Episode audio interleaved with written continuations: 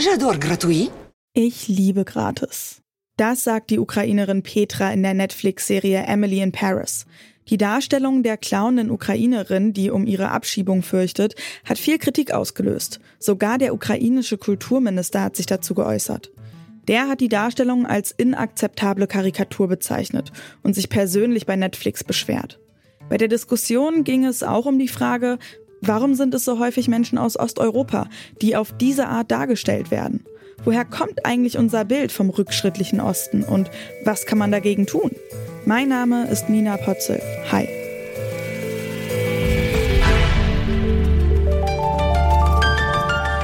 Zurück zum Thema.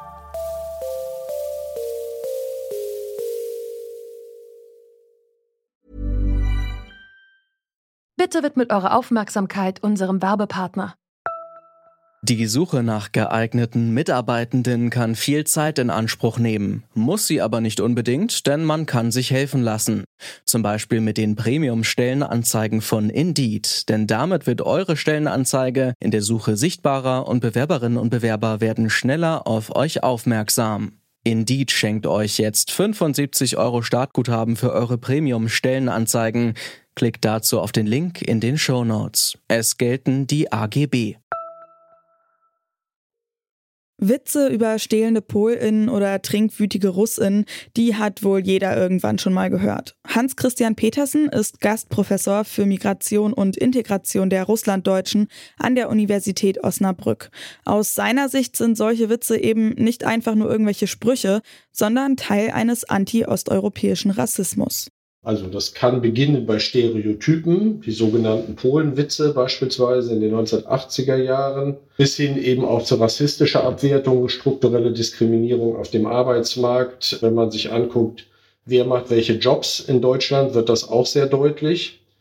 Oder eben gegen die Slawen in Anführungsstrichen, die dann als Gruppe konstruiert werden und rassistisch abgewertet werden. Das, was Petersen und andere Forschende als anti-osteuropäischen Rassismus benennen, wird auch Antislawismus genannt.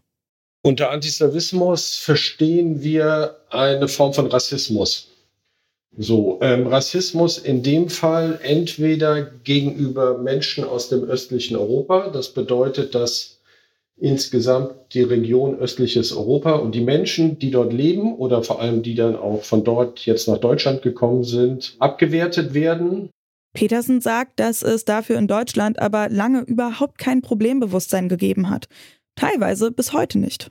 Die Frage von Diskriminierung und Rassismus gegenüber diesen Menschen ist nach 1945 ganz lange überhaupt kein Thema gewesen und ist bis heute auch ziemlich unterbelichtet, auch in den Rassismusdiskursen.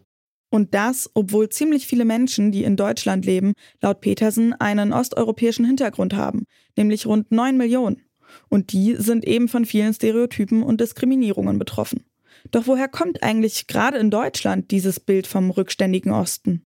Es gibt im deutschsprachigen seit der Aufklärung einen ziemlich dominanten Diskurs, das westliche Europa als zivilisiert, fortentwickelt, fortschrittlich, kulturell hochstehend zu sehen, also das eigene, in Anführungsstrichen. Und demgegenüber das östliche Europa als rückständig, dunkel und ähm, ja, bis hin zu barbarisch dann in der Extremform. Warum diese Vorurteile und Bilder also gerade bei uns so existieren, ist letztendlich auch eine Folge der deutschen Geschichte. Sicher ist, dass es bis 1945 in der deutschen Geschichte eine ganz große Bedeutung hat, im Sinne eines kolonialen Blicks und auch kolonialer Praxis gegenüber Osteuropa und dann später einer rassistischen Praxis. Und es spricht nichts dafür, dass das 1945 einfach aufgehört hat in einer Stunde Null. Diese rassistische Praxis, wie Hans Christian Petersen es nennt, ist also noch da. Und genau die kann man aktuell auch beim Umgang mit Geflüchteten beobachten, die vor dem Krieg in der Ukraine nach Deutschland fliehen. Aber dass es noch da ist, konnte man jetzt beispielsweise sehen nach Russlands Ausweitung des Krieges gegen die Ukraine, des Angriffskrieges wo es ja einerseits eine sehr zu begrüßende Aufnahmebereitschaft gab in Deutschland für Geflüchtete aus der Ukraine und gleichzeitig massive ähm, ja, Stereotype und Diskriminierung, auch Sexualisierung von ukrainischen Frauen in der Popkultur bis hin zur Zwangsprostitution und ja, sehr vielen abwertenden, im Grunde rassistischen Kommentaren auch im Social-Media-Bereich. Aber auch durch die russische Staatspropaganda selbst wird das Thema von Diskriminierung und Rassismus aufgenommen und instrumentalisiert. Petersen sagt, es sei deshalb wichtig zu unterscheiden, woher die Kritik kommt. Auf der anderen Seite gibt es die russische Staatspropaganda, die das Thema aufgreift und bewusst instrumentalisiert. Das Stichwort ist dann Russophobia. Russophobie bedeutet, der gesamte Westen in Anführungsstrichen wäre russenfeindlich und würde deswegen so stark die Ukraine unterstützen. Und alle Menschen, die russischsprachig seien, hier in Deutschland würden von morgens bis abends diskriminiert. Und das ist natürlich nicht die Realität, sondern das ist russische Propaganda. Das Bild vom rückständigen Osteuropa existiert also seit der Aufklärung. Die Debatte um den Antislawismus ist dagegen noch ziemlich neu. Aber nicht nur in der Wissenschaft tut sich inzwischen einiges, auch in der osteuropäischen Community selbst ist ein Wandel spürbar. Die Generation Post-Ost will entstigmatisieren und sich von Definitionen und Zuschreibungen loslösen. Was Post-Ost bedeutet, ist aber genau deshalb gar nicht so leicht zu erklären, weil es schwer greifbar ist. Das sagt auch der Jurist und Antidiskriminierungstrainer Sergei Prokopkin. Es geht vor allem darum, dass Menschen, äh, die osteuropäische, südosteuropäische Herkunft haben, vor allem junge Menschen, Menschen der zweiten, dritten Generation, sich auf einmal angefangen haben, politisch zu betätigen in dem identitätspolitischen Bereich und haben versucht, sich selbst zu definieren und die Fremddefinition abzulehnen Warum die Debatte innerhalb der Post-Ost-Community selbst aber erst in der letzten Zeit aufgekommen ist, das erklärt Aktivist Prokopkin so. Aus meiner Perspektive liegt es daran, dass die Auseinandersetzung mit identitätspolitischen Themen, mit machtpolitischen Themen erst in den Generationen möglich ist, die nicht die erste Generation ist, die nach Deutschland einwandert. Das sind vor allem meine Eltern, unsere Eltern kann ich auch sprechen, oder Großeltern, die nach Deutschland eingewandert sind.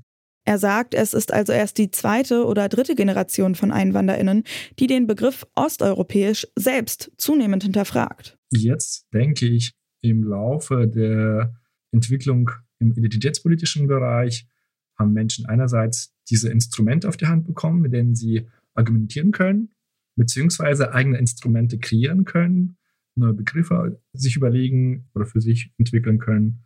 Und dadurch, dass viele inzwischen auch studieren, gibt es den Zugang zum akademischen Wissen. Das ist, glaube ich, der Grund, warum erst so die zweite Generation, die dritte Generation sich damit beschäftigt. In seinen Workshops zu Antislawismus stellt der Antidiskriminierungstrainer immer wieder fest, dass Menschen bisher eher wenig Bewusstsein für das Thema haben. Es gibt viele Aha-Momente, beziehungsweise Momente, wo Menschen überrascht sind. Und das betrifft nicht nur die Menschen, die davon nicht betroffen sind. Auch die Betroffenen stellen manchmal fest, ah, okay, ich wurde auch schon häufiger ne, vom Antislawismus betroffen, habe das aber nie wahrgenommen als solches, sondern das als Normalität wahrgenommen.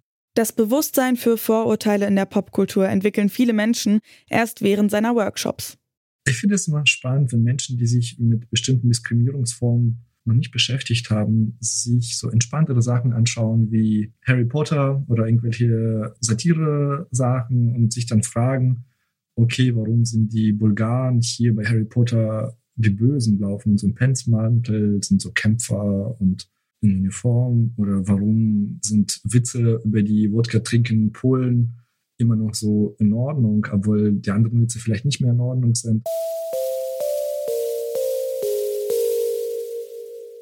Die Diskussion um Rassismus und Diskriminierung gegenüber den Menschen aus Osteuropa fängt in Deutschland gerade erst an. In der Wissenschaft, durch die Geflüchteten aus der Ukraine, die Medien und durch die Post-Ost-Community selbst. Und auch wenn es noch länger dauern könnte, bis stereotype Darstellungen in der Popkultur oder scheinbar harmlose Witze kritischer betrachtet werden, die eigenen Schubladen oder Klischees lassen sich auch jetzt schon hinterfragen. Und damit ist für heute Schluss. Die Folge recherchiert und umgesetzt hat Belinda Nüssel. Tim Schmutzler hat sie produziert. Mein Name ist Nina Potzel. Tschüss und macht's gut. Zurück zum Thema vom Podcast Radio Detektor FM.